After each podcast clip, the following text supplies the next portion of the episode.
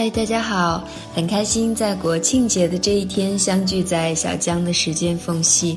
我是小江江一燕。不知道今天你有没有每逢佳节倍思亲的心情？这个时间你正在回家的路上吗？还是正和爸爸妈妈一起在听我的声音呢？在爱的路上寻寻觅觅了好久。却忘记最爱你的人，从出生起就已经陪在了你的身边。年幼时，他们为你阻挡了一切可能的伤害，为你倾尽了一生心血，而你和他们的缘分，就是今生今世不断目送他的背影渐行渐远。现在的你，被爱人、朋友、学习、工作。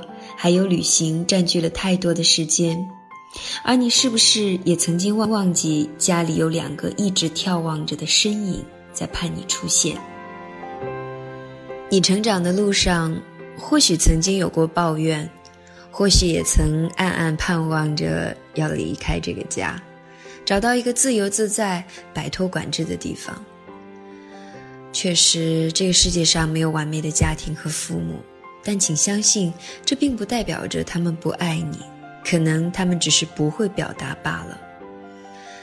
季羡林写道：“我后悔，我真后悔，我千不该万不该离开了母亲。世界上无论什么名誉、什么地位、什么幸福、什么尊荣，都比不上待在母亲身边。而后悔，往往是最无力的举措。”趁着他们还在，趁着时光正好，回家看看。